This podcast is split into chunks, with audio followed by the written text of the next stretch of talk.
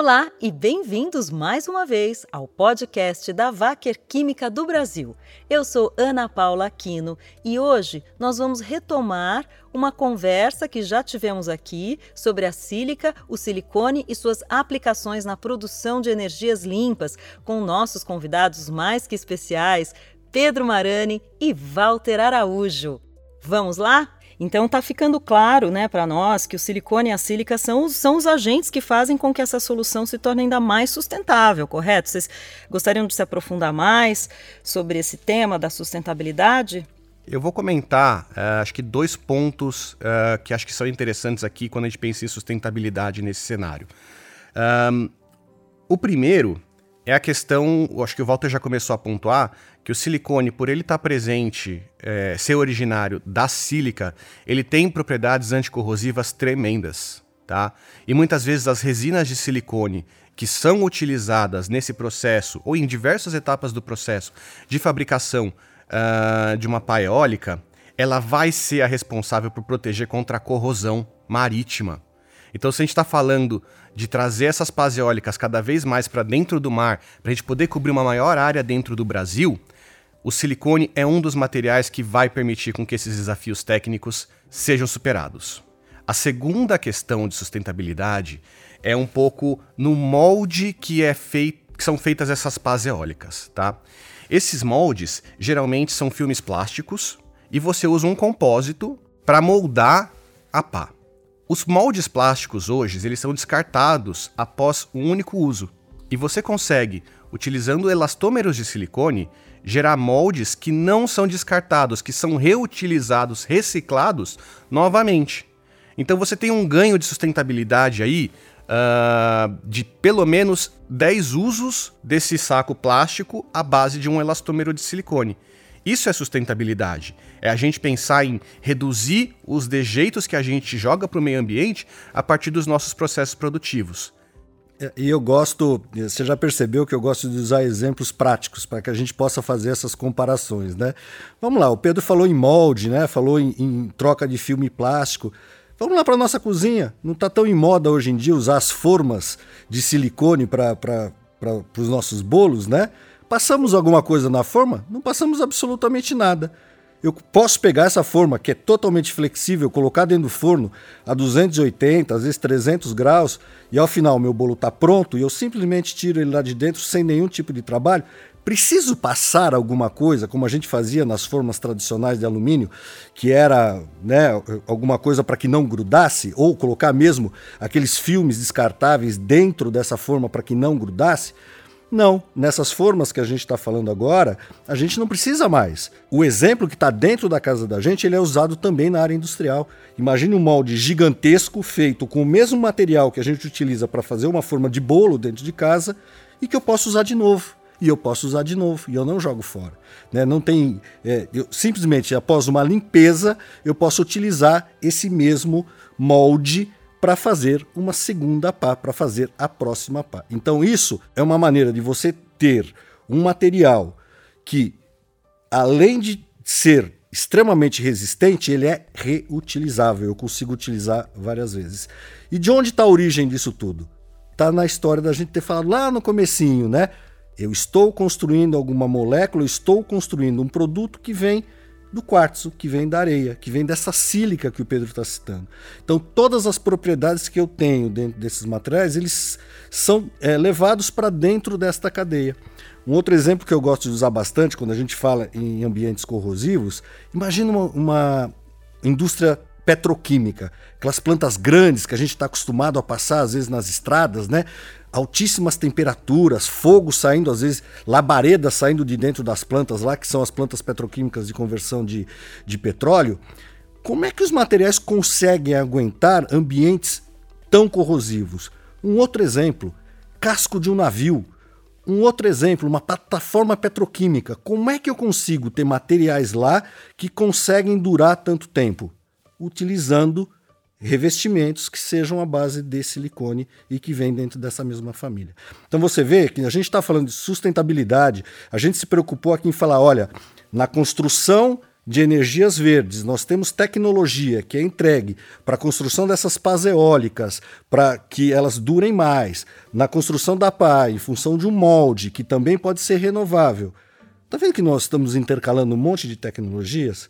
Nós estamos juntando um monte de é, diferentes tipos de material que às vezes a gente nem tem conhecimento que poderiam ser agregados para a construção de uma tecnologia que está chegando tão forte aqui no Brasil. Bem esclarecedora essa conversa. Estamos aprendendo demais com vocês, Pedro e Walter. E eu queria saber se, a partir de agora, vocês gostariam de deixar alguma mensagem final para o mercado. Algum outro tema que vocês gostariam de abordar ou aprofundar? Eu queria deixar uma mensagem, é, um pouco das ações da Wacker, pensando em sustentabilidade. A as ações da Wacker em sustentabilidade estão divididas em três pilares. A primeira é em gerar valor, no sentido do que a gente conversou aqui um pouco dentro dessa conversa. É permitir que os nossos clientes consigam ter soluções sustentáveis e a gente consiga, a partir daí, gerar um mundo melhor. O segundo pilar, reduzir a nossa pegada de carbono interno, da nossa porteira para dentro de casa. A Wacker já anunciou que em 2030 a gente tem como meta emitir 50% em valores absolutos de CO2 frente ao que a gente emitia em 2020. Ou seja, a gente vai reduzir metade da emissão de CO2 do que a gente trabalhou em 2020. Não somente isso, mas a Wacker também quer reduzir o consumo de energia em 15%. Né, de uma forma específica, porque os nossos produtos, para serem produzidos, necessitem de 15% a menos de energia. E o terceiro ponto é um pouco de como a gente trabalha o ambiente ao redor da gente. Não somente os nossos clientes ou da porta para dentro, mas todo tipo de ação social que a gente faz, todo tipo de suporte que a gente dá aos nossos fornecedores para que eles sejam mais sustentáveis também e trabalhar o conceito de energia circular. O nosso site principal em Burghausen, na Alemanha, ele já trabalha todo com economia circular. Todos os subprodutos que são gerados lá dentro são consumidos em outra parte do site para outro tipo de processo. Isso faz com que a gente tenha resíduo zero. O que a gente quer é estender esse conceito de energia circular para os demais sites da Wacker ao redor do mundo. Essa atividade ela já existe, mas a gente quer intensificar um pouco mais. E são esses três pilares que a gente quer trabalhar dentro de sustentabilidade: ajudar o nosso cliente, hum, fazer o mundo melhor dentro de casa e também ao nosso redor, tudo que está próximo da gente também esteja melhor. Maravilha! Incrível! Muito bom. E aí, Walter? Eu queria falar um pouquinho sobre é, o futuro da Wacker. Né? O Pedro já falou bastante dessa questão da nossa preocupação com a sustentabilidade as metas que foram estabelecidas até 2030, mas uma coisa que a gente percebe também no mundo é o avanço da necessidade de disponibilidade de produtos para essas aplicações. E como a Wacker tem feito isso? Com investimento. Né? Pedro acabou de citar uma das nossas plantas na Alemanha. Hoje temos duas grandes plantas na Alemanha, mais uma planta é, de conversão na China.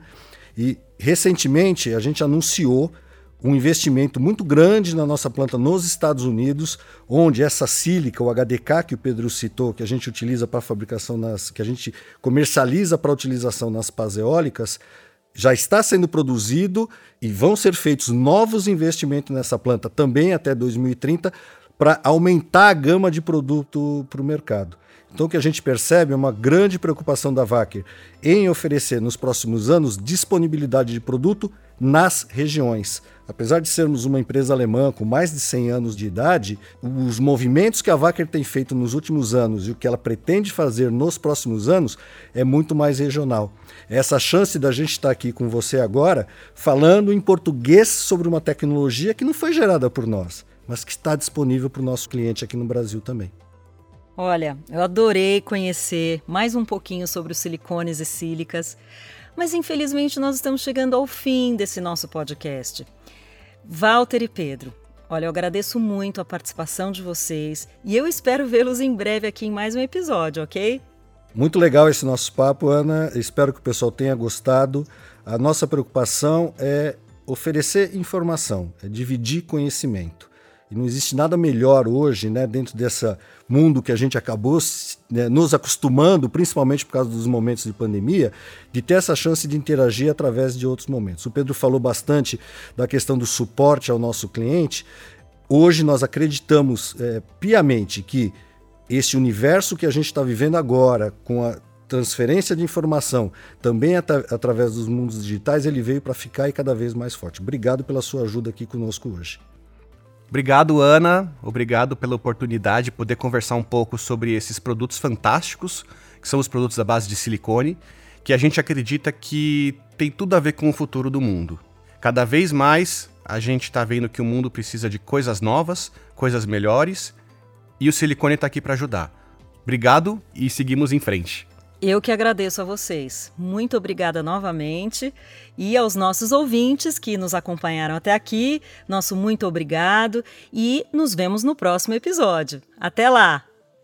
Tchau, tchau!